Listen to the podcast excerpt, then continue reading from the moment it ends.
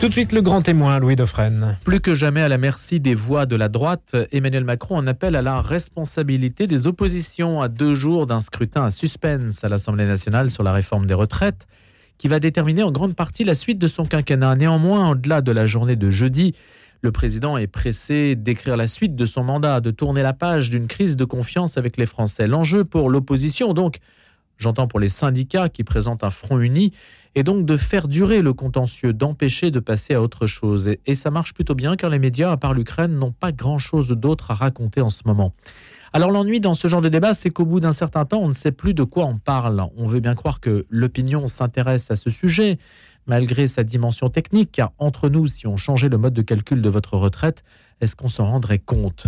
Déjà, quand on regarde une facture d'eau ou d'électricité, tout est fait pour que les citoyens n'y comprennent rien. Alors est-ce qu'on peut essayer de mieux comprendre ce sujet avec euh, un regard, euh, sans être technique, un regard qui soit plus approfondi et peut-être plus distancé sur les aspects politiques ou politiciens de ce type de phénomène et d'événement. Nous sommes en ligne avec Éric Bertrand, adjoint au directeur des études de sauvegarde retraite. Bonjour Éric Bertrand. Bonjour Louis Dauphren. Merci d'avoir accepté notre invitation. Alors avec vous, on va essayer de voir les non-dits peut-être de cette réforme, les points euh, sur lesquels on n'insiste pas assez et qui méritent en fait d'être regardés. C'est un petit peu l'objet. Euh, j'imagine que pour une association comme la vôtre, Sauvegarde Retraite, euh, c'est un moment tout à fait clé en ce moment d'ailleurs, non? Oui, tout à fait. Mais avec, une, avec un bémol quand même, c'est que le, la, retraite qui, la réforme des retraites qui est en train de se mettre en place est une réforme à minima c'est euh, un pis-aller en fait. Donc le, voilà, c'est un moment euh, important, évidemment, comme toute réforme des retraites, mais euh, nous la regardons en sachant que de toutes les façons, il faudra remettre ça d'ici quelques années, parce que, le, parce que ça réglera rien direct, durablement sur le plan notamment sur le plan budgétaire. La, la réforme est censée fait un équilibre financier et euh, en fait elle le trouvera pas parce qu'il y, a, il y a un certain nombre de problèmes qui sont pas réglés, qui ne sont pas réglés. Donc le euh, à partir de là, oui, bien sûr, nous sommes très vigilants, ça nous intéresse beaucoup, oui. mais euh, on sait qu'il faudra remettre le couvert. Mais Eric Bertrand, dites-nous pourquoi c'est un pis-aller?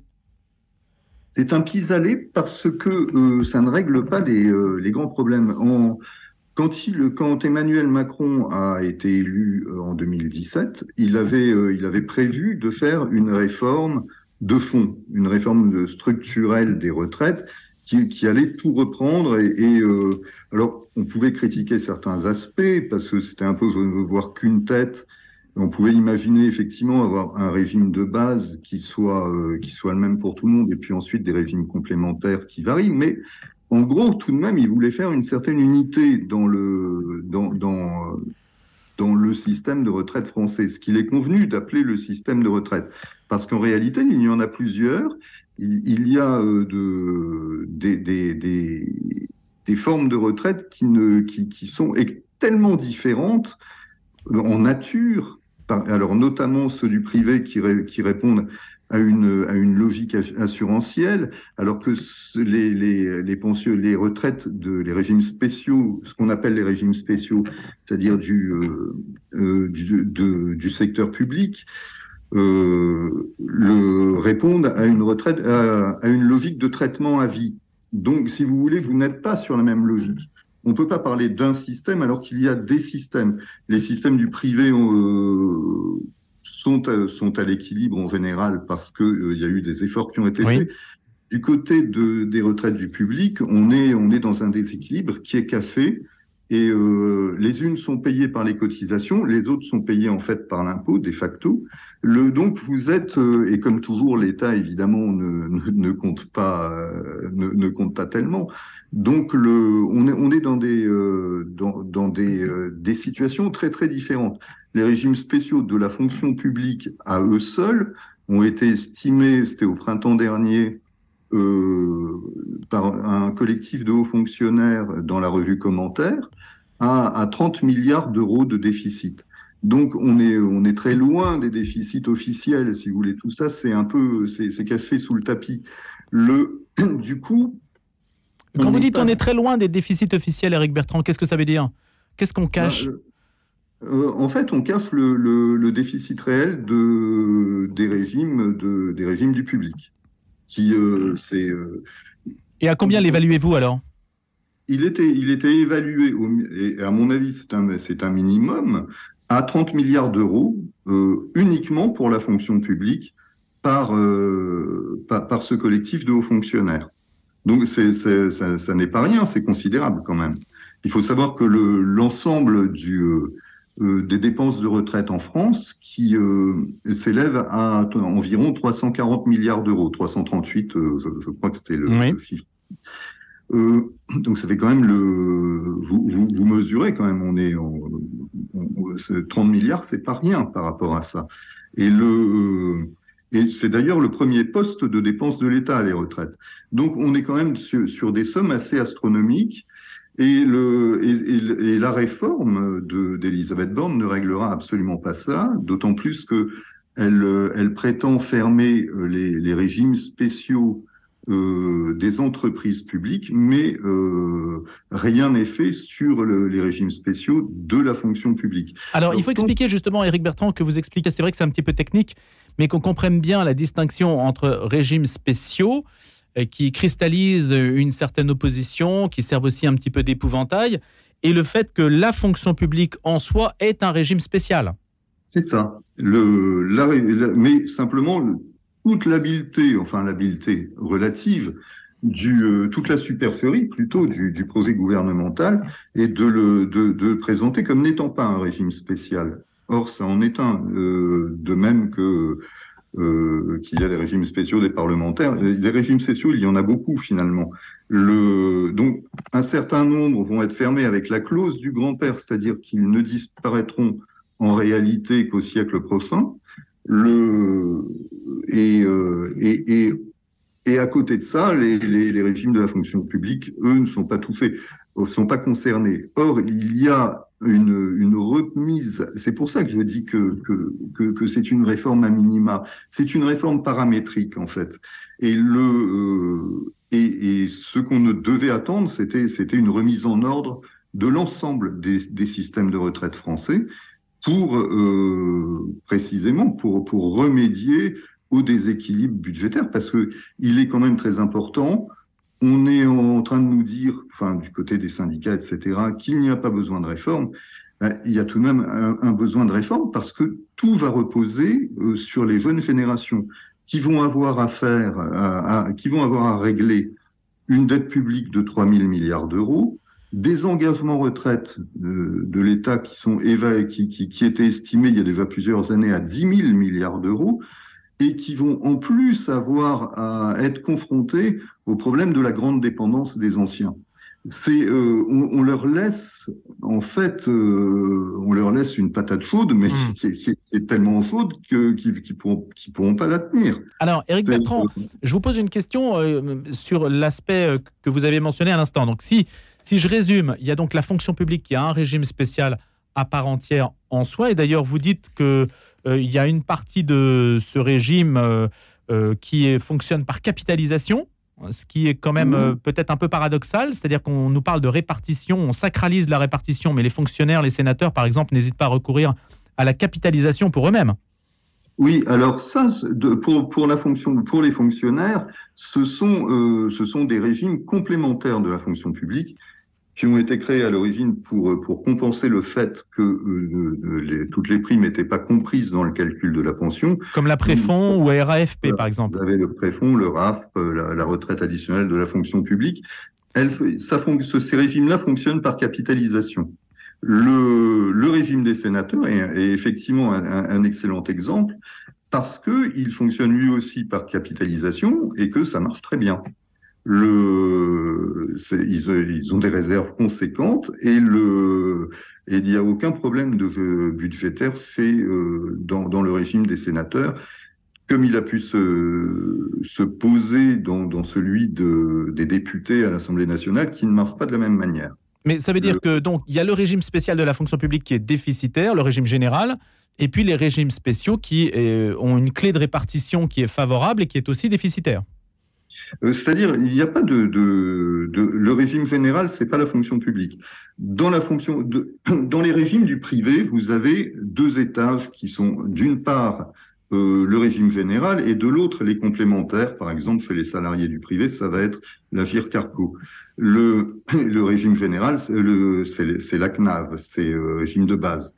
Le, euh, dans les régimes de la fonction publique, euh, il n'y a qu'un ensemble en fait. Et ce qui a été créé, on pourrait parler de, c'est de, ça s'appelle pas exactement des, des, régimes complémentaires, ce sont plutôt des, des espèces de surcomplémentaires. Ce sont des mmh. régimes bien spéciaux comme la, la, la préfond, le RAP, etc. Mais euh, le, le, vous n'avez pas la, la, distinction sur l'essentiel de la retraite comme il existe dans le privé, le, entre régime de base et régime complémentaire. Mais est-ce qu'on n'aurait pas pu dire, est-ce qu'on n'aurait pas pu faire porter la réforme exclusivement sur les régimes déficitaires? Oui, mais euh, c'est un. Le, problème, c'est que ce sont ces régimes-là qui, euh, qui, sont dans la rue à, l'heure actuelle essentiellement. Le, les, les, les, gens qui manifestent, les syndicats, etc., ce sont surtout des syndicats du public. Les, euh, les autres subissent un peu.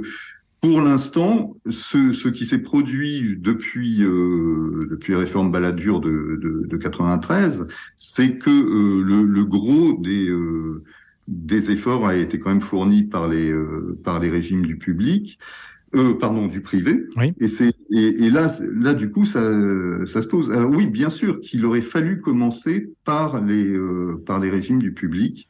Il aurait il faudrait il faudrait commencer toute réforme par par, par là, mais pour, faire en sorte, non pas que les gens perdent des avantages, etc., mais euh, ce, qui est pas normal, c'est quand le, les avantages sont financés par les contribuables ou, par des gens qui sont bien, qui sont moins bien lotis. Le, ça, c'est une autre chose.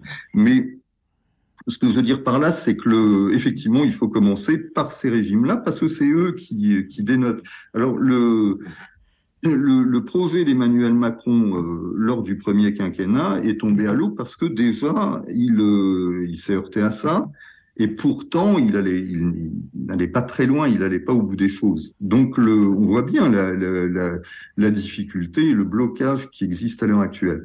Seulement si on ne bouge pas et si on ne fait rien, encore une fois, c'est euh, ce sont les les, les, les, générations montantes qui, qui paieront les pots cassés et, euh, et, on peut prévoir quand même que euh, si elles ne suivent pas, euh, tout le monde s'en s'en ressentira de toutes les manières.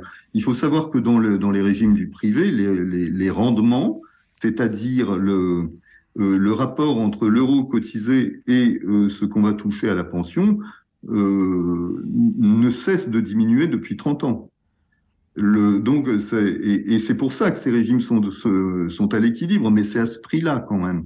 Donc, il y a, il y a un problème de base qui se, qui hmm. se pose et qui, euh, qui est un problème d'équité à la fois, mais qui est un problème aussi budgétaire, d'équité intragénérationnelle et intergénérationnelle, parce que on peut pas laisser ça au suivant.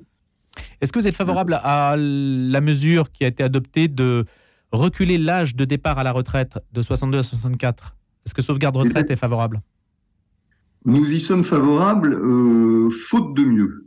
C'est-à-dire que le, le voilà, on, euh, ça va donner une bouffée d'oxygène, sachant quand même que c'est redondant avec la, la, réforme Touraine de 2014 qui allonge le, le, la durée de cotisation à 43 ans. Donc, si vous calculez 43 ans, euh, quelqu'un qui, euh, qui, qui, qui, qui, rentre à, à, 20, à 21 ans sur le marché du travail, ce qui n'est pas très rare, euh, finalement, eh bien, il est, euh, vous, vous gagnez rien. En fait, les 64 ans, il les aura si euh, s'il veut partir avec le taux plein. Et, le, et donc, vous voyez, ça va jouer en fait sur, sur quelque chose qui n'est pas qui n'est pas extraordinaire hein, comme, euh, comme différence. Donc ça a donné un, un, petit bol d'oxygène. En revanche, c'est coercitif. Bon, le, est-ce qu'il faut à chaque fois rentrer dans, euh, dans, dans la coercition justement pour dans l'obligation pour euh, bah, ça peut ça peut quand même se discuter. Il, y a, il y a des exemples, notamment sur les professions libérales, etc., où l'âge de départ euh, a été abaissé et où on se rend compte que parce qu'il y a des incitations, à, rester, eh bien, les, les, les, les, gens ne se sont pas précipités pour partir à 60 ans. Le, maintenant, c'est 62. Ils sont, euh, ils, ils, sont, ils, continuent à la plupart de ces professions-là continuent à partir vers 65 ans. Pourquoi? Parce que c'est incitatif, parce que, voilà, vous n'êtes pas dans la coercition, vous êtes dans un système incitatif. Nous, euh, à Sauvegarde Retraite, on pense qu'il y a une possibilité d'avoir quelque chose beaucoup plus souple. Mais euh, bon, voilà, faute de mieux, le gouvernement a... Mais c'est un faute de mieux. Là aussi, c'est un pis-aller. Plusieurs questions, Éric Bertrand. Le... Est-ce que vous êtes favorable que les débats en commission mixte paritaire soient rendus publics? Première question. Et puis la, la seconde, c'est jeudi prochain passe pour être la journée clé une journée où tout va se jouer pour cette réforme. Est-ce que c'est votre avis aussi? Oui, oui, sans, doute. Alors sur les sur les débats, moi je, trouve personnellement qu'à partir du moment où ce sont des, euh, nous trouvons un sauvegarde retraite, il n'y a pas que moi, qu'à partir du moment où euh, où les retraites engagent, regardez les, les, les, cotisations qui sont versées, etc., où les, retraites engagent l'avenir de, des générations actuelles et futures aussi, surtout, le tout doit être transparent. Et je, bon, pour l'instant, euh, le moins qu'on puisse dire, c'est que ça manque de transparence. Par exemple, où en sont les, les, les négociations entre l'État et les syndicats, sur quoi ça porte, etc. C'est assez opaque. Où en sont les euh, donc les, commissions mixtes paritaires? Bien sûr qu'on est pour la transparence totale. Euh, plus les, mieux les Français sont informés, mieux c'est. Parce que pour l'instant, l'un des gros problèmes qui se posent dans, euh, en France, c'est que personne ne comprend rien aux retraites. Les gens payent et euh, on, leur, on leur prélève des cotisations toute leur vie. Et, euh, et finalement, qu'est-ce qu'ils maîtrisent? Ils maîtrisent rien du tout parce que c'est un tel, c'est un tel maquis, c'est tellement touffu que même les, les spécialistes s'y perdent. Donc, le, la, la, une des choses qui, qui serait tout à fait, tout à fait nécessaire, ce serait de, de simplifier déjà, une simplification d'un système qui est, euh, qui, est, qui est volontairement ou pas, on ne sait pas, opaque, et, le, et qui échappe euh, totalement au contrôle de, de, de, ceux qui, des payants. Un choc de simplification, voilà ce que vous souhaitez. Jeudi, euh, pour revenir à ma question sur jeudi, est-ce est inéluctable qu'on ait un jour le 49.3 Est-ce que on sait que le gouvernement avait voulu passer par le, le, code de la sécurité sociale pour faire adopter euh, sans, euh, pour justement pour éviter le 49.3. Est-ce que c'est inévitable, à votre avis, qu'on arrive à une décision guillotine type 49.3 ou est-ce que Emmanuel Macron va trouver la base d'un compromis? À mon avis, je, je, serais surpris qu'il ne passe pas par là parce qu'il il veut aller vite. Euh, ça, veut dire qu'il ne passe pas par là, ça veut dire par, euh, par, une mesure, par le 49.3, par ce, type de mesure. Pour aller vite, pour régler le, euh, l'affaire assez rapidement, il a intérêt à faire ça. En fait, ce que faire. il a intérêt à faire quoi? À passer par le 49.3 à, à, passer par. enfin, moi, je me mets plus ou moins à sa place. Ça va hurler, mais finalement, le, ce qui est en train de se négocier, ce sont euh, entre, entre syndicats et gouvernement. Je, je, pense que nous, euh, je pense que c'est déjà joué en fait. Le, que, que, que, que le recul de, de, deux ans aura lieu. Donc le, le reste, c'est un peu de l'habillage. Les syndicats euh, cherchent des compensations, notamment pour, pour les régimes du public, je pense, et, le, et, et sont déjà, et ont déjà engagé les, les négociations. Et finalement, pèse sur les négociations par la grève, etc. Et de l'autre côté, le gouvernement, lui, est, pratiquement n'a pas tellement le choix, parce que je pense que au bout de, au bout du compte, ce qu'il cherche, c'est à montrer aux Européens et à ses créanciers, on est quand même à une dette euh, le premier quinquennat d'Emmanuel Macron, c'est 800 milliards de dettes en plus. Hein. Le, donc, le, donc, je pense qu'aujourd'hui, ce qui importe pour, pour, pour nos gouvernants, c'est de continuer à emprunter à un taux qui soit euh, assez bas. Et pour emprunter à un taux qui soit assez bas, ils sont obligés de montrer qu'ils sont capables d'imposer une réforme. Et le, donc, cette réforme, à minima, elle est là pour ça. C'est, je ne vois pas du tout le gouvernement reculer. Et d'un autre côté, si, le, si le bras de fer s'éternise, il, il, est bien évident que pour l'instant, ben, on, le voit bien, le pays est, est quand même marche au ralenti quand euh, les, les, gens télétravaillent, d'accord, mais c'est pas toujours une solution. Donc le, je, je vois pas le, je pense que l'intérêt du gouvernement, ça n'est pas de, de, de, de s'enfoncer dans dans un débat qui, euh, qui durerait très, très longtemps avec les grèves, etc. Donc vous pensez, Eric Bertrand, qu'en fait les syndicats ont déjà acté le recul de l'âge de départ, qu'en sous-main ils l'ont accepté sous réserve de compensation que pourrait leur faire le, le gouvernement par ailleurs à définir et qu'il serait prêt donc à lever la grève, euh, à lever les, la, contestation, même s'il présente aujourd'hui un front uni? je, pense parce que je vois pas comment, euh, je vois pas le gouvernement céder là-dessus. Donc, et les syndicats sont des sont, sont, réalistes, donc le, donc ils le savent. le, le, le, but, c'est effectivement de d'engager les négociations pour eux. Euh, hmm de la meilleure manière qui soit. Mais je suis, je suis convaincu qu'effectivement, le, le, de départ, le recul de l'âge de départ euh, euh, ne sera pas évité. Au-delà de l'aspect donc politique, revenons juste à un point, il nous reste deux minutes, juste à un point euh, technique de, de la réforme, ou plutôt à des points qui ne sont pas abordés. Par exemple, le statut des mères de famille, c'est un angle mort de cette réforme, estimez-vous? Oui, oui, oui, tout à fait. Et alors là, là, on est quand même également dans une, dans une injustice euh, assez absurde, parce que notamment dans un système par répartition, la démographie compte énormément. On est, on est passé de, de euh, 4 actifs pour un retraité dans les années 60 à 1,7, bon, c'est lourd de moyenne un peu oui, mais pour, euh, pour, actif pour un retraité aujourd'hui, on va aller vers, vers 1,3 euh, pour un retraité dans les années 70. Donc la, la Cour des comptes estimait qu'on était en gros à un actif pour un retraité aujourd'hui.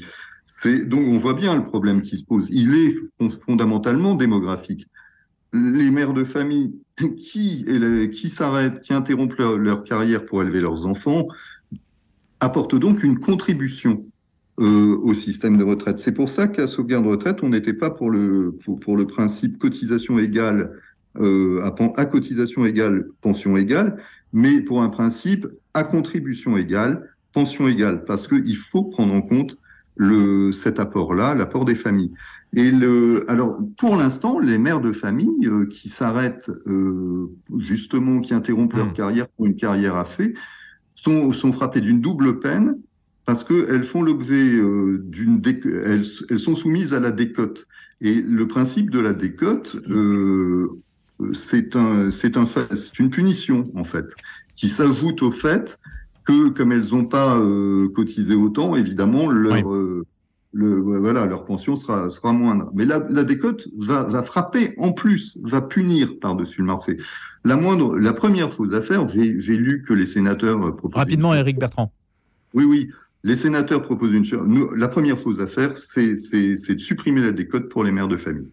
C'est euh, supprimer cette double peine parce qu'elle rend service au système de retraite. Merci beaucoup d'avoir été avec nous ce matin pour nous éclairer sur les, complexités de cette réforme. Éric Bertrand, vous êtes adjoint au directeur des études de l'association Sauvegarde Retraite. Merci d'avoir été des nôtres ce matin.